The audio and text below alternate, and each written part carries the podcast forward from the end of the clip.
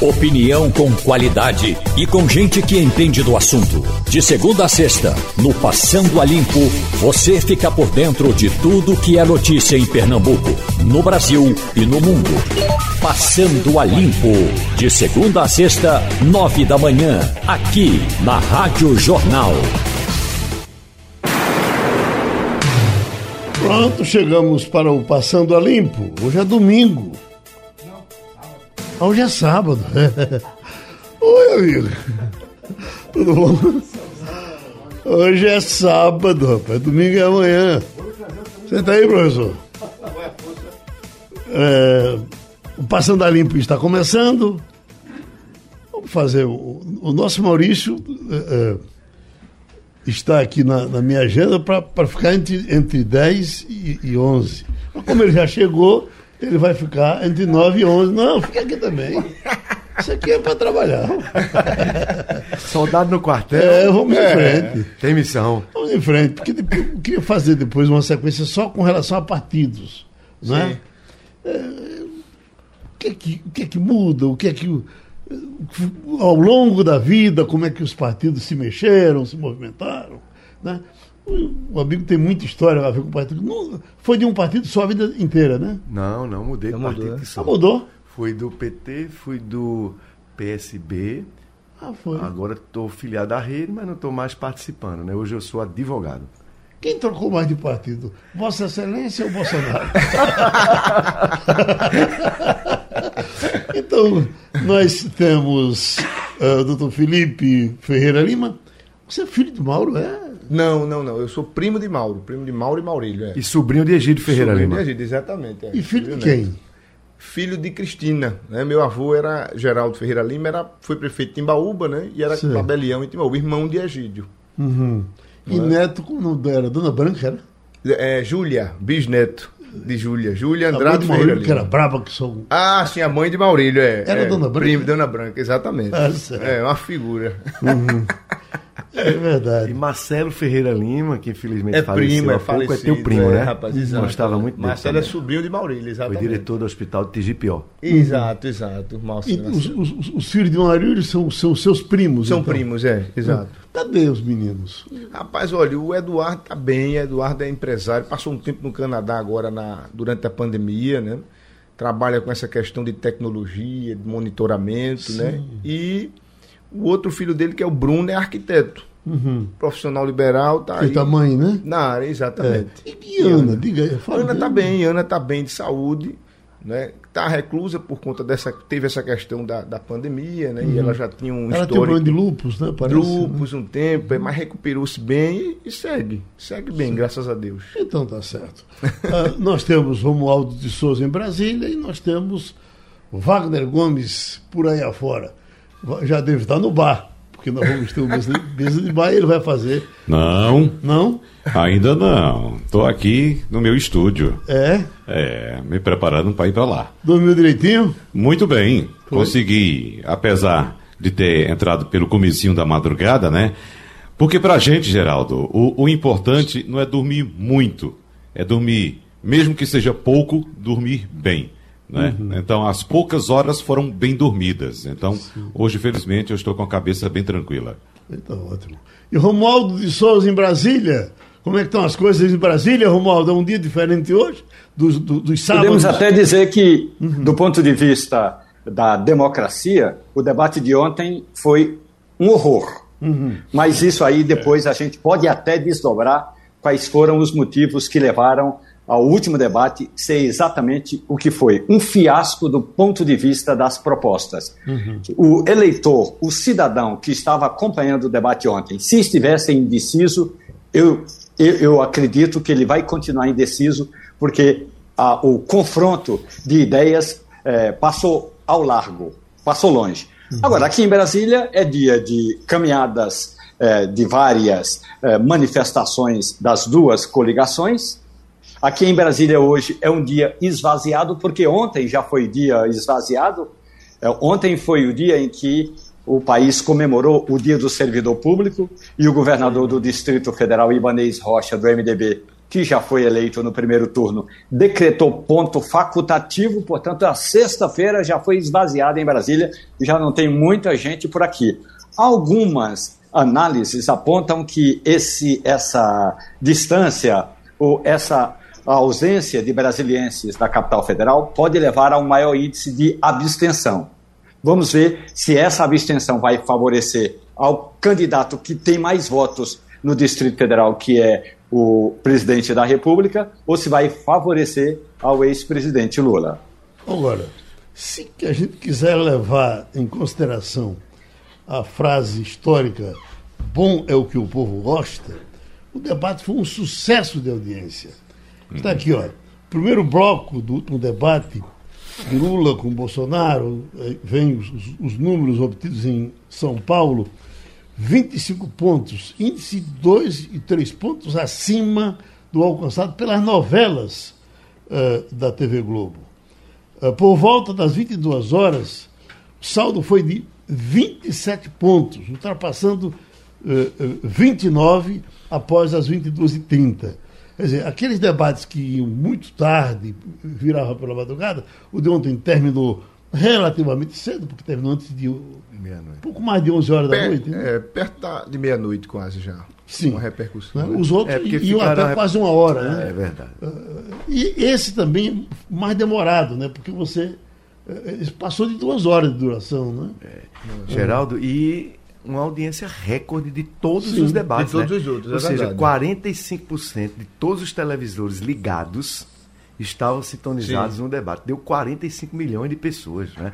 É um Chegou terço do eleitorado. 30% de, de pontos, né? na média 27 pontos. Foi um sucesso em termos uhum, de audiência, não é verdade? O que é uma pena, né, Maurício? Porque, como disse Romualdo, foi um debate totalmente ausente de ideias, de propostas para o futuro. Foi um debate então, de baixo nível, né, Wagner? De baixíssimo nível. Então, Verdade. se os candidatos tivessem aproveitado essa audiência e tivesse levado ao público, ao eleitor, propostas, ideias, sugestões, né, para que a gente saia da crise que estamos vivendo e que está totalmente maquiada por causa das eleições, seria muito mais produtivo. Será que o eleitor, assim. mas será que o eleitor não queria ouvir aquilo mesmo? É, é, tem essa é questão. tanto que ele ouviu. É, viu, exatamente. Talvez. Até o fim, é verdade. É, talvez Contra audiência... fatos não há argumento, né? Pois é. Se ficasse também Obrigado. num debate muito técnico, né? Eles a, apontando propostas, ideias, números, inclusive números viáveis, né? Porque nós vimos também ontem mais uma numerorragia onde não há condição de você de imediato checar aqueles números todos e os candidatos, os dois, ficam soltando números ao vento e a gente fica sem saber a veracidade daqueles fatos. Inclusive, Geraldo, eu tenho aqui um levantamento da agência Lupa, que é uma agência especializada em checagem de dados, que se você quiser e se a gente tiver tempo, a gente pode tratar desses números da agência. É importante a gente saber desses números, todo mundo querendo saber, eu já divulguei. O que eu encontrei aqui, eu já divulguei desde cedo. Mas quem sabe se você não traz coisa nova aí? Diga aí. Pronto, números, por exemplo, foi um dos temas mais populares e polêmicos. Violência contra a mulher. Uhum. Por exemplo, segundo a agência Lupa, quando Bolsonaro afirma, ou afirmou no debate, que a violência contra a mulher diminuiu no governo dele, essa afirmação é falsa. Porque durante o governo Bolsonaro, segundo a agência Lupa, houve um aumento de 9,1% nos casos de feminicídio no Brasil. Dados do Anuário Brasileiro de Segurança Pública, mostrando que em 2018, o último ano da gestão de Michel Temer, foram 1.229 registros. Todos os indicadores para esse tipo de crime no governo Bolsonaro são superiores ao total registrado ao final da gestão Temer. Então, por exemplo, agora de Lula. Lula disse: Eu vivi a crise de 2008 quando quebrou o Lehman Brothers e no ano seguinte o Brasil cresceu 7,5%. Desse dado eu lembrava, porque uhum. você sabe muito bem que eu sempre atuo muito com economia e gosto muito e estava nessa época também atuando nessa bancada junto com você. E essa afirmação é falsa, porque quando Lula disse: "Ah, a crise vem por aí, a, a crise internacional vem por aí e o Brasil vai passar por uma marolinha", na verdade, o Brasil não cresceu 7,5%, como ele disse. O Brasil entrou em recessão no ano seguinte. Uma queda foi pequena, mas o PIB caiu 0,2%, foi recessão. No ano seguinte, após um ano de recessão, foi que o Brasil cresceu 7,5%. Esse também dado verificado pela agência Lupa. Agora, São muitos eu, dados. Eu, eu entendi, Wagner, que 80% das críticas de Bolsonaro, mais ou menos isso, foram ao governo de Dilma. Não, não, é, é, é os, os dados não, não, não chegavam para Lula imediatamente. Passou né? possivelmente é. a, a, a, distante dos governos de Lula. Porque era quase tudo em cima de Dilma. E Lula em nenhum momento só isso não era comigo, não. É, é assim, assumiu a bronca. Elegantemente, é, é, como, como, diria Roberto Jefferson, matou no peito e seguiu. É. Pois não, vá. A, a, estratégia era exatamente essa. Então, a gente sabe dos dados negativos da economia no governo Dilma. Então, a estratégia de Bolsonaro era atacar o PT pelos dados negativos do governo Dilma, quando Lula se saía, né? E Lula aproveita os dados do governo dele, os positivos e os positivos de Dilma, uhum. e soma os dois e diz: fui eu. Por exemplo, no da, do dado da transposição de São Francisco, que inclusive Lula mais uma vez deixou passar né, ontem, é, ele, ele cita que ele, Lula, concluiu 85% da transposição de São Francisco. Não é verdade. Ele concluiu quase 60%. Os demais, para completar os 85, foram na gestão de Dilma. Uhum. Aí tivemos a gestão Temer, que avançou também um pouco mais, e o restante, que é bom que se diga, não está completamente entregue à, à transposição, foram no governo de Jair Bolsonaro. Cerca de 3,5%, mais ou menos. Agora, uma pergunta. Eh, será que o Lupa eh, diria isso? Uh, o que é que o Lupa diz quando Bolsonaro diz que o São Francisco, a transposição, foi uma obra dele? É impressionante isso, e é impressionante que Lula reaja tão Passivamente. Né? passivamente. É, isso, isso. É, esses dados são esses que eu passei, Geraldo. Uhum. Os dados levantados são esses. Né? Uhum. 56, 57% do governo Lula, o restante 20 e alguma coisa no governo Dilma. Né, que totalizam 86%, né, mais cerca de 8 a 9% do governo Temer e o restante, 3, 3,5% do governo de Jair Bolsonaro. Agora, é impressionante como ele deixa passar Sim. esses dados. Sim. Não é porque Bolsonaro diz, Lula, você não levou água para o Nordeste, e ele deixa passar. Sim. Né? É uma coisa impressionante isso. Né? Porque, porque, é, com relação a essa obra do São Francisco, essa foi a minha obra da minha vida inteira. Quando eh, Romualdo vai se lembrar que quando Lula foi divulgar essa obra, eu fui para Brasília, pra, tinha um, ele colocou um quadro enorme atrás da sala dele. Espera aí, ah, Aí, resultado. Quando uh, essa obra foi, foi divulgada. E já tem, inclusive, a questão do, do Tocantins, que se Bolsonaro quisesse botar esse negócio para frente, discutia com relação ao Tocantins, que já está com um programa quase pronto para se jogar dentro do Rio São Francisco. Mas vamos ao, ao, ao Rio São Francisco. Então, uh, uh, possivelmente, é, é, é, independentemente do, do, do serviço que, o, que a transposição preste, essa transposição só nasceu por conta de Lula. Porque se desde o imperador se falava dela e ela nunca aconteceu, e de repente ela aconteceu. E aqui, e os transtornos que foram criados, e os debates, fizemos 200 debates Muitos, aqui sobre esse assunto. Debates, é Pessoal, gente que foi, foi contra até morrer. Né? Fora os entraves jurídicos, né, Geraldo? Exatamente. Os processos que tiverem razão da questão ambiental. O, bispo, justiça. quando o bispo fez a greve de fome, Sim. eu estava acertando com um amigo nosso aqui, que eu, vamos para lá também, faz uma greve de fome do outro lado, a favor da transposição, que Dom Caprio, né? Foi que é, fez, que ali Ciro Gomes toda. prestou um enorme serviço, porque aquela atriz uh, uh, Sabatella, com um ator, foram para o Congresso Nacional fazer um barulho enorme, Ciro matou também matou no peito, enfrentou os atores, né? E, e Lula, por, por, outro lado, teve que enfrentar a, a, a, Igreja Católica, que tinha que dar proteção ao bispo dela, mas foi seguindo e o negócio terminou. O Geraldo. Dizem até, dizem, segundo o Roberto Tavares, que é um, um, especialista na área, a transposição do Rio São Francisco é uma coisa para não acabar nunca, ela vai continuar sendo feita. Entendeu? Geraldo, deixa uhum. eu dar um testemunho também de quem esteve presente, testemunha ocular nesse caso, né? Eu era em 2003, abril de 2003, era repórter desta emissora e fui escalado para ir até Buíque, ali na minha região, que você conhece muito Sim. bem, para um evento. Acho que Maurício está lembrado que Lula, quando assumiu o governo, uma das atitudes dele foi colocar os ministros numa comitiva e sair viajando pelo Brasil nas áreas mais pobres. Verdade. E veio bater aqui em Buíque. Então eu estava lá cobrindo o evento quando Lula, pela primeira vez, proferiu a seguinte frase: Se a transposição do São Francisco tiver de sair alguma vez, alguma vez na vida desse país, vai ser no meu governo. Então estou começando agora as iniciativas, as tratativas para que a gente comece a fazer a transposição do São Francisco. Eu estava lá e eu vi, abril de 2003. E, eh, eh, por exemplo, ele passou por aqui e me convidou para ir ver a transposição já ali em Custódia. E aí nós fomos para Custódia. E quando chegamos lá, era uma loucura. Todo mundo trabalhando. 10 eh, horas da noite, a hora que ele chegou, 10, 11 horas da noite, ele foi lá, viu. No dia seguinte, ele, fizemos um debate com ele. E aí, e, e ele ficou meio aborrecido comigo. Eu digo: olha, nós passamos aqui ontem à, à noite, o senhor chegou às 10 da noite, estava todo mundo trabalhando, virou a noite trabalhando. Se eu vier aqui a semana que vem, parece que era uma terça-feira, na próxima terça-feira vai estar do mesmo jeito, Amigo, faça o seguinte, fica, fiscalize. Porque não estava.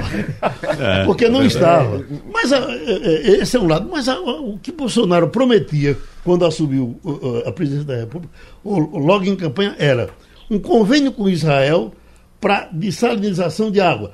Isso nem começou. E o outro era descongelar um processo de água que congelava e descongelava lá pelo sertão, que isso só se falou durante a campanha. Nem isso Lula se aproveitou para dizer, rapaz. Que... É, ele foi muito passivo ontem, o Lula, inclusive no início. Eu achei, é, é, é Geraldo. Eu estava com pena dele, é, é, uma, uma eu fui falta.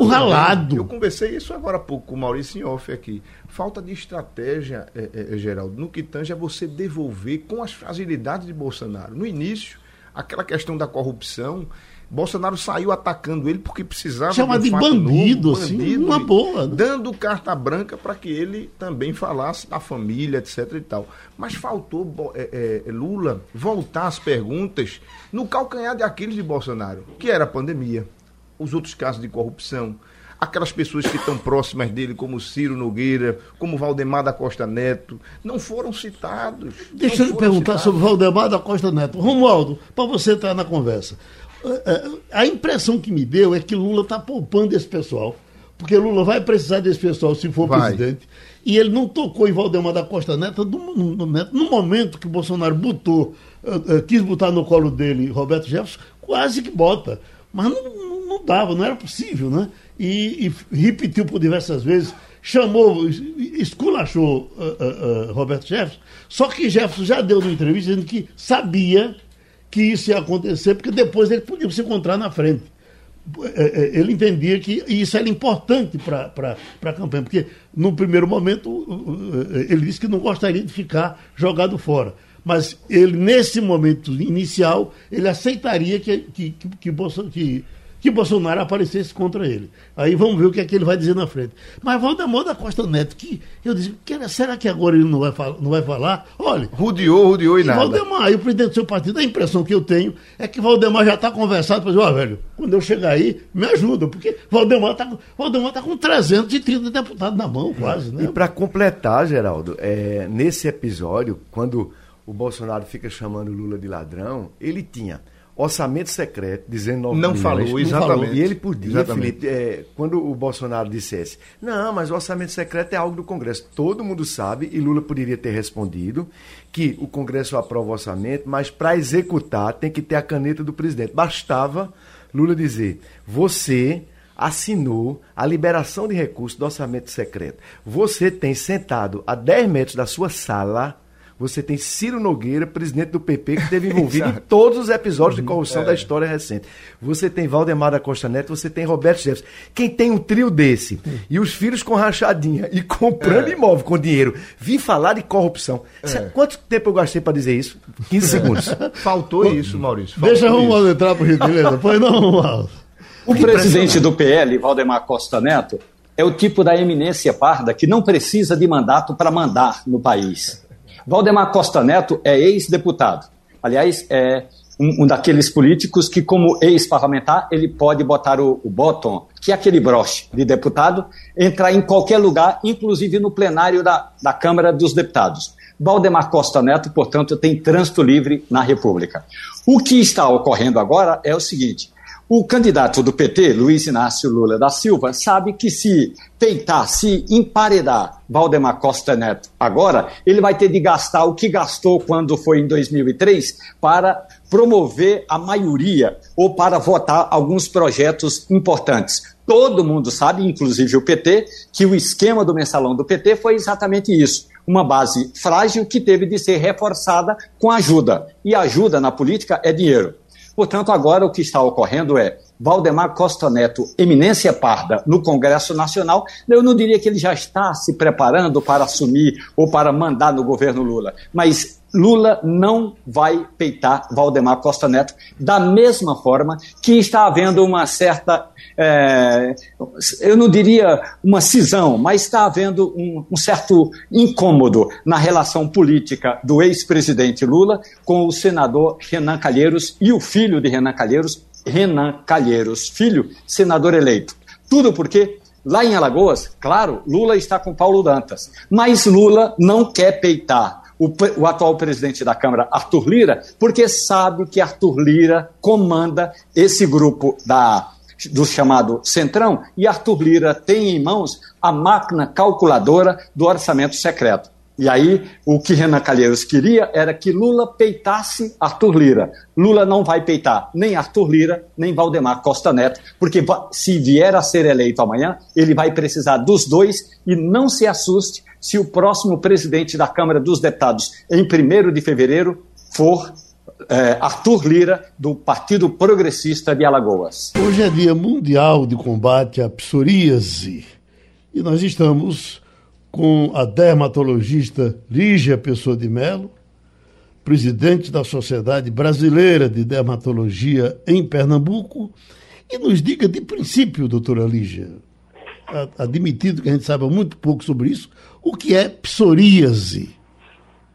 Oi, Geraldo, bom dia. Bom dia, bom dia aos ouvintes. Psoríase é uma doença de pele, mas que também pode afetar as articulações e é uma doença que causa inflamação. Uhum. Portanto, não é uma doença contagiosa, não é uma doença infecciosa, é uma doença inflamatória, mas é uma doença crônica, uhum. que não tem uma cura, mas hoje em dia, graças a Deus, tem controle. É, é autoimune, doutora Lígia? Algumas pessoas chamam de autoimune, Geraldo, mas eu nem gosto de dar esse nome, porque autoimune é quando a pele não reconhece a própria pele, como, por exemplo, vitiligo é autoimune. Uhum. No caso da psoríase, ela é inflamatória. Uhum. E a gente não sabe com que, o que é que causa essa inflamação, sabe? Uhum.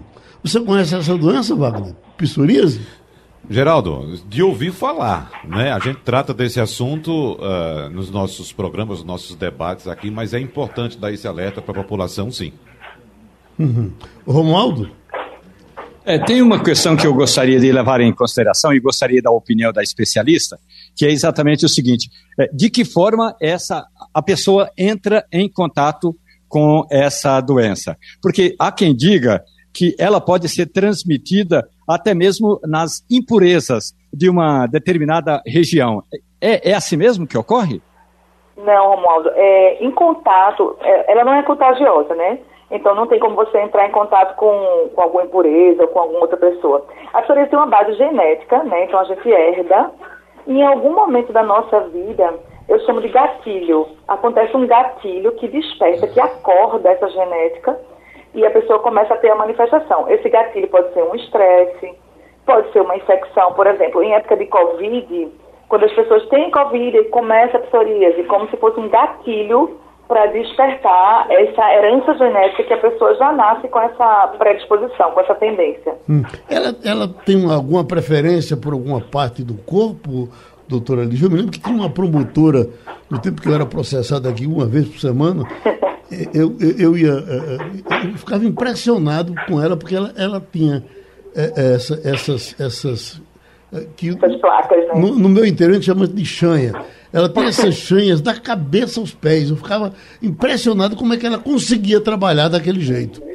Pois é, é são lesões vermelhas uhum. às vezes bem grossas, espessas, cobertas por escamas, que predominam nas superfícies que a gente chama de superfícies extensoras, então as, as partes que abrem do corpo, cotovelo, joelho, mas também couro cabeludo, na palma das mãos, na planta dos pés. Mas existem pessoas com casos realmente disseminados. A boa notícia é que hoje em dia, Geraldo, quase a gente não vê mais pessoas com a doença tão disseminada assim, uhum. porque a gente tem tratamento bastante eficazes. Certo. Tem um, um, detalhe, Geraldo, por gentileza, se me permite. Logo que foi é, lançada a ideia, o Brasil precisa produzir a vacina para enfrentar a Covid-19, além das várias irresponsabilidades, inclusive no meio médico, houve quem dissesse que quem tinha essa doença não podia é, tomar a vacina. Felizmente, são lendas, mas eu gostaria de ouvir a sua opinião, até porque tem gente que ainda não tomou a vacina porque tem medo de que essa doença se manifeste no organismo, na pele. Não, de jeito nenhum, não é contraindicação. Por favor, se vacinem. Quem está tomando medicamento para psoríase também pode se vacinar. Né? Todo mundo tem que se vacinar, a psoríase não é empecilho. Agora, qualquer doença, qualquer vacina, não é só a vacina da Covid, pode despertar a psoríase, mas não é só a vacina da Covid, isso é qualquer vacina. Hum. Então, doutora Lígia, poderíamos encerrar dizendo, não tem cura, mas tem controle, seria assim? Exatamente, não tem cura, não tem controle e a gente vive uma era de controle muito efetivo para a psoríase. Então procure um especialista que o SUS dispõe das medicações. São medicações às vezes de alto custo, mas que graças a Deus a gente tem acesso hoje em dia. Então a gente conseguiu realmente mudar a história da psoríase. Pronto, a gente ouviu com prazer a doutora Lígia Pessoa de Melo, dermatologista, atual presidente da Sociedade Brasileira de Dermatologia, e o assunto foi psoríase. Fabíola está cuidando da eleição do Brasil nos Estados Unidos. Fabíola Gás.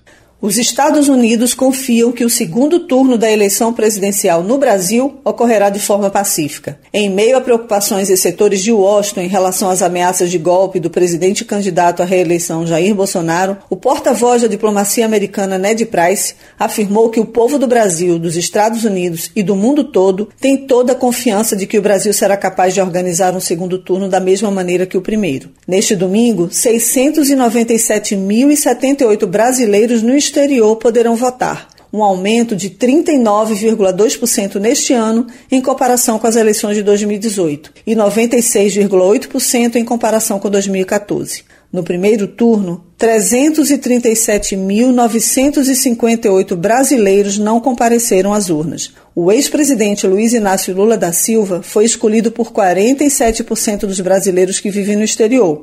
Bolsonaro teve 41% dos votos. Cerca de 183 mil brasileiros votam nos Estados Unidos. Bolsonaro teve mais votos em Miami, Boston, Atlanta, Houston e Nova York. Lula ganhou em Chicago, Los Angeles e Washington, D.C. O Consulado Geral do Brasil em Washington divulgou informação sobre a disponibilização de novas salas para votação para evitar grandes filas no Hotel Capital Hilton, como ocorreu no primeiro turno. Por razões de segurança, o hotel requisitou que os eleitores brasileiros não permaneçam no local após a votação e pediu que, após votar, cada eleitor saia imediatamente do local. Fabiola Góes, de Washington DC, para a Rádio Jornal. O doutor Maurício Randes chegou aqui contente porque ouviu o presidente Bolsonaro dizendo ontem a Renata Lopretti que quem ganhar a eleição leva aquelas coisas meio.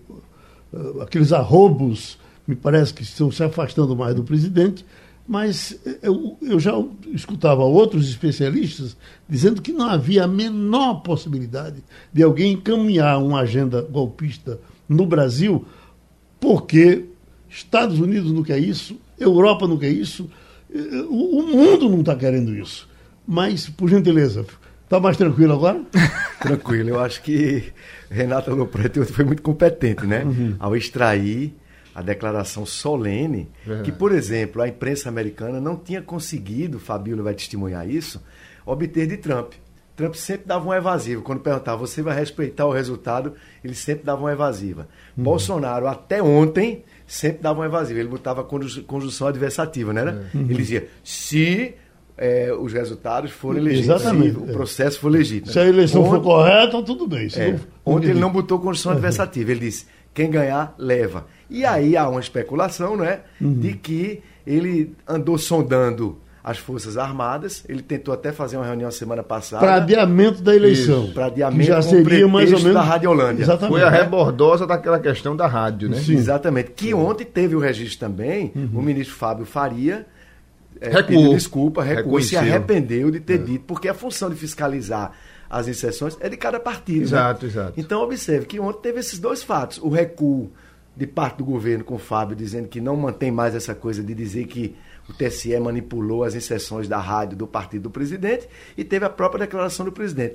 Eu acho que isso tranquiliza Uhum. também que o eleitor brasileiro amanhã vá sabendo que a sua vontade vai ser respeitada. Ele Ô, Hans. Sim, foi, ele foi é, Geraldo, Maurício, é, Romualdo e, e- e Wagner. Ele foi com três broncas grandes para tentar reverter. Uhum. As falas de Guedes durante a semana Sobre o salário mínimo. sobre o né? salário mínimo. E não foi corrigir o salário mínimo. Exatamente. A questão do Roberto Jefferson, que não teve como apagar com a rádio, com a Uhum. questão das rádios, né?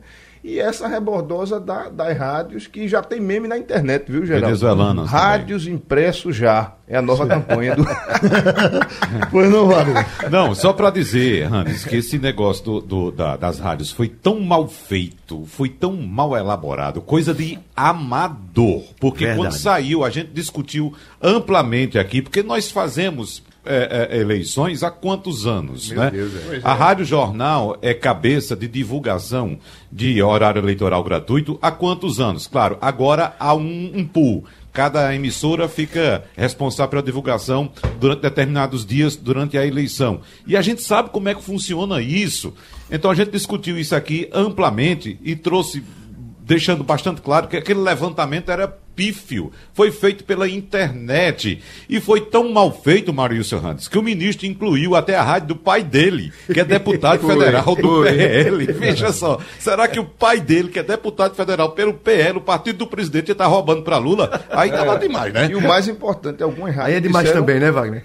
Que não receberam material, que eles mandaram atrasados, né? Então, Há quem diga que o mandato atrasado teria sido um propósito desse servidor. Já pra criar o que era fato. para permitir que Isso, fosse criado aquele caso que era para interferir contra o, o boato eh, eh, do assunto de Roberto não Jefferson. duvido. Ou seja, o objetivo foi atingido, ofuscou o debate sobre Mas o o- ataque de Jefferson. Mas o de Jefferson foi tão grave. né? O negócio de Roberto Jefferson foi tão grave que não deu para. Pra ofuscar 100%. totalmente. Foi é, por não pouco deu pra- tempo. é. Mas Romualdo está lá no meio dessa confusão, pois não, Romualdo? É, o que ocorre é o seguinte, é que se fosse um, ministro, digamos, da cidadania, com todo respeito ao Ministério da Cidadania, se fosse o chefe da Casa Civil, da Presidência da República, com todo respeito à, chefia da, da Casa Civil, ainda ia. Mas era o ministro das Comunicações. Ele sabe como é que funcionam, quais são as regras para as emissoras de rádio, a, a chamada concessão pública e quais são as regras para as rádios na web, que não tem regra, que não tem obrigatoriedade. Então é importante destacar isso. Meu amigo, minha amiga, uma coisa é você chegar no, num portal www.qualquernome.com.br e montar uma rádio. Você pode montar uma rádio e transmitir absolutamente o que você quiser ou deixar de transmitir essas regras todas, como da Voz do Brasil, antigamente tinha o Projeto Minerva ou a campanha eleitoral. O que ocorre é que essa, essa operação, a Rádio Gate, montada pelo secretário, pelo ministro das Comunicações, Fábio Farias, juntamente com o assessor de imprensa da candidatura do presidente Jair Bolsonaro, Fábio Van Garten, foi para tentar dar um jeito aí para ofuscar o fenômeno Roberto Jefferson, mas foi uma operação. Isso me lembra na época do PT, quando um grupo de petistas lá de São Paulo comprou e montou um dossiê contra José Serra e aquela operação comandada por eh, Aloysio Mercadante eh, foi chamada até pelo presidente Lula, foi questionada até pelo presidente Lula. Ou seja, é de um amadorismo impressionante. Mas a política brasileira está cheia desse tipo de gente. E por falar em Roberto Jefferson, pessoal, e voltando ao debate de ontem, esse foi outro ponto que Bolsonaro tentou jogar no colo de Lula, né? Quando tocou em Roberto Jefferson, disse: não, Roberto Jefferson é seu amigo, veja só. E, e Lula deixou passar, deixou passar essa também. Achei muito interessante aquela. Agora, vamos lembrar de Roberto Jefferson já desde o primeiro e daquilo que Geraldo estava falando, que como você disse, Geraldo, os políticos né, não são feitos do nosso barro, nosso barro é diferente Quem dos disse políticos. isso era Cristiano Lobo, a coisa mais interessante que eu vi na vida. Os políticos são feitos de outro barro. Veja que, que no, no debate anterior, no último do primeiro bloco, melhor dizendo, quando apareceu a figura do padre Kelmon, né, como candidato do PTB, vamos lembrar, Padre Kelmon era o candidato a vice quando o PTB Verdade. lançou a chapa com Roberto Jefferson na cabeça. Aí Roberto Jefferson, por estar preso, cumprindo prisão domiciliar, não pôde ser candidato. E o padre assumiu a cabeça de chapa, né? Veja que nem naquela ocasião Lula soube explorar esse fato. Quando o padre apontava para ele dizer, você é um presidiário, é um ex-presidiário, ele não pôde dizer, olha, presidiário é o presidente do seu partido que deveria estar aqui e não está porque está preso. Ele não falou nada disso. Agora, Geraldo, em relação a percepções, nós discutimos também ontem à noite, durante o debate, você teve uma percepção distinta da minha. Como também Felipe Ferreira Lima também teve, achou que Lula entrou acuado. Eu não achei isso e a gente discutiu no, no, no privado ontem. Agora, são percepções individuais. Vamos trazer percepções coletivas, certo? A consultoria Quest, que faz pesquisas, fez um levantamento durante o debate ontem e mostrou que Jair Bolsonaro teve 64% de menções negativas durante o debate, enquanto Lula teve 49. Do outro lado, Lula teve 51% de menções positivas e Jair Bolsonaro apenas 36. Esse levantamento foi feito no Twitter, no Facebook, no Instagram, em sites e blogs, né? E, e apontou também, por exemplo, que Lula se saiu melhor em todos os blocos do debate, em todos os quatro blocos. O melhor bloco para Jair Bolsonaro foi o terceiro, quando ele chegou a 41% de menções positivas. O melhor bloco para Lula foi exatamente o terceiro, quando ele chegou a 62% de menções positivas. Então, esse foi um levantamento feito pela consultoria Quest que mostra, repito, que Lula, segundo esse levantamento, teve o melhor desempenho em todos os quatro blocos do debate. Então, observe como as percepções individuais são distintas. Deixa eu trazer vocês para um, um, um argumento que ficou na minha cabeça por conta de outras vezes que a gente vê esses debates.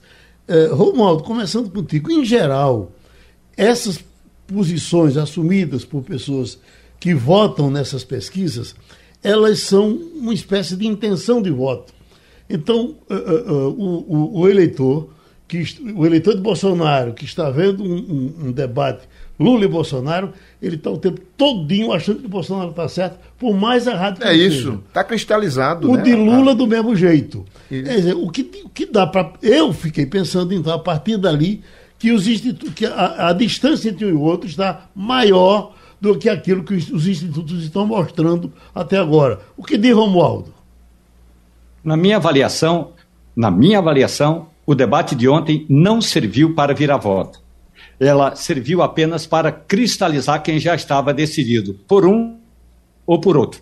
E acho que é fundamental levar em consideração a seguinte questão: os assessores, o pessoal que preparou os candidatos, o pessoal que preparou os candidatos, de um lado, preparou Jair Bolsonaro para atacar Lula em qualquer ponto. Do outro, aqueles que prepararam o ex-presidente da República municiaram Lula de algumas informações importantes, mas deixaram de lado pontos que não, não se trata apenas de dizer temos que atacar o Bolsonaro nesse quesito, não. É pontos que foram, digamos, considerados positivos.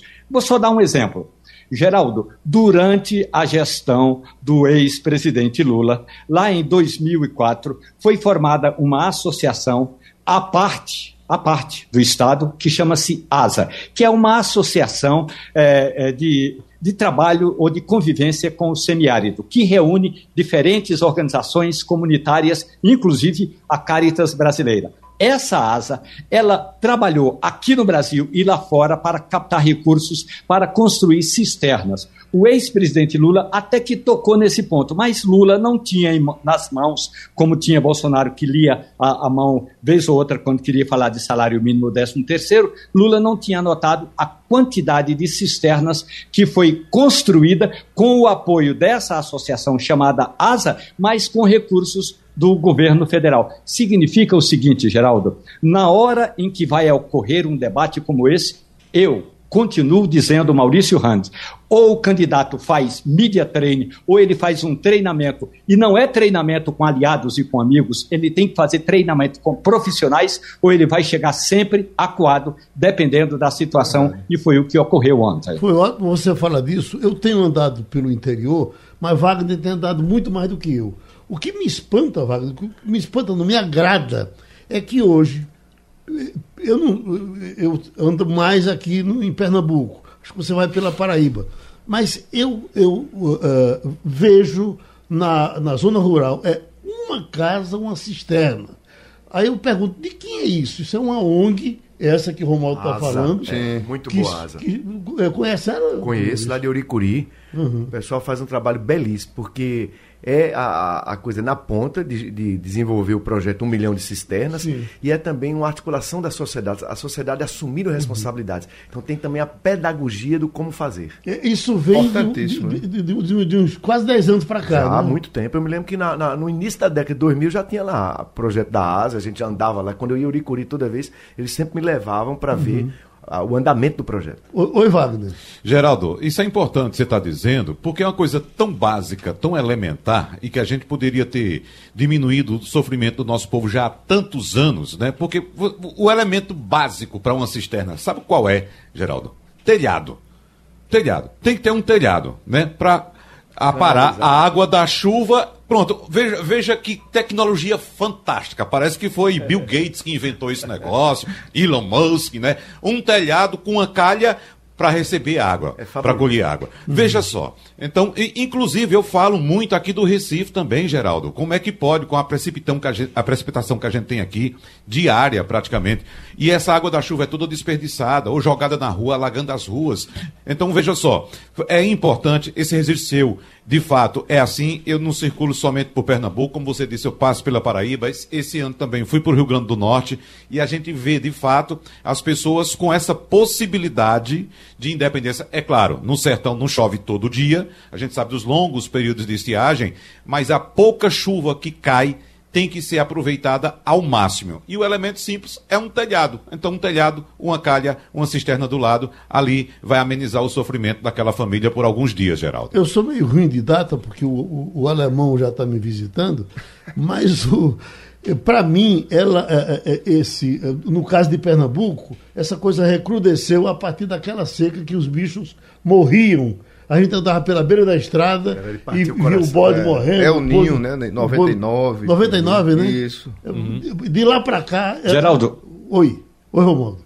Teve uma época no governo do presidente Fernando Henrique Cardoso que ele mandou o seu ministro do Desenvolvimento Agrário, Raul Jungmann, para o Nordeste. E, e Raul Jungmann andou em várias regiões, além de, de é, fazendo alianças do governo federal com, e, com esses projetos que a ASA estava começando a desenvolver, mas também outras iniciativas, pequenas iniciativas, como as chamadas barragens subterrâneas. Eu me lembro de um encontro de Raul Jungmann, então ministro do Desenvolvimento Agrário, com o bispo Dom Francisco Austragésolo de Mesquita sim, Filho, na cidade de Afogados da Engazeira, mais precisamente no meio do mato. E Dom Francisco convencendo Raul Jungmann de que era preciso dinheiro do governo federal, porque a prefeitura não, não tinha como dar, e o governo e a igreja estava fazendo a mobilização, dinheiro para construir uma barragem subterrânea e explicando o que era uma barragem subterrânea. No final das contas, esse debate todo vem, com razão, desde os anos de 1990. Ocorre que uma, ou esse projeto todo da ASA de construção, Maurício Randes, de um milhão de cisternas, é menor do que uma uma adutora do projeto de transposição do Rio São Francisco. Não se trata aqui de dizer que uma coisa tem que ser substituída, uh, tem que substituir a outra. Não é isso. Eu estou dizendo que uma pode complementar a outra. Mas se o Estado brasileiro quisesse, faria as duas coisas: a transposição do Rio São Francisco e aquelas barragens tão necessárias lá em Carnaíba, no sertão do Pajeú, de onde eu vim quando era pequenininho. Bem colocado, bem colocado, Romualdo, porque uma coisa não substitui a outra, tem que ter as duas. E outras soluções também. Eu estou lembrando também, Geraldo, veja só. Não sei se você já percebeu que pelo interior a gente encontra muita criação de peixe, principalmente tilápia. As pessoas, para sobreviverem, fazem os tanques para criarem tilápia, né? E comercializarem aqueles peixes. Isso é muito comum também no sertão, no agreste. E eu vi uma reportagem interessante que um produtor começou a utilizar a água dos tanques da tilápia para irrigar uma produção uma hortazinha que ele tem de orgânicos. Por que é importante pegar essa água? Porque tem gente que não sabe, mas peixe também faz cocô, né? Então aquela água vem adubada. Então ele utilizava aquela água simplesmente para enriquecer a, a, a, matéria orgânica, a areia, no caso onde ele plantava o, a, as, os hortifrutos dele, e vender também na feira. Veja só, coisas simples, minha gente. Coisas simples que basta você dar ouvidos à academia, à universidade, aos estudiosos, que as pessoas vão chegar com essas soluções simples, baratas, baratas. E é isso que as pessoas querem, soluções simples que resolvam as vidas delas. Em diversas, eh, eh, eh em diversas regiões, por aí, pelo sertão, o sertão virou mar, Wagner. Uhum. Bares que vendem só peixe, você encontra por aí. Eu me lembro que no primeiro governo Jarbas, ou no segundo, eu viajei com Jarbas e estava uma seca grande. E nós fomos ali é, é, perto de Paulo Afonso já. E o, o, o, um grupo, com, num desses dias que Jarbas não está para conversar com ninguém, um grupo o tempo todo dizendo, olha, doutor Jarbas, para criar um peixe. Então, eu acho que, não sei o que já pensava, que negócio de criar peixe aqui, porra, que nem conversa é essa?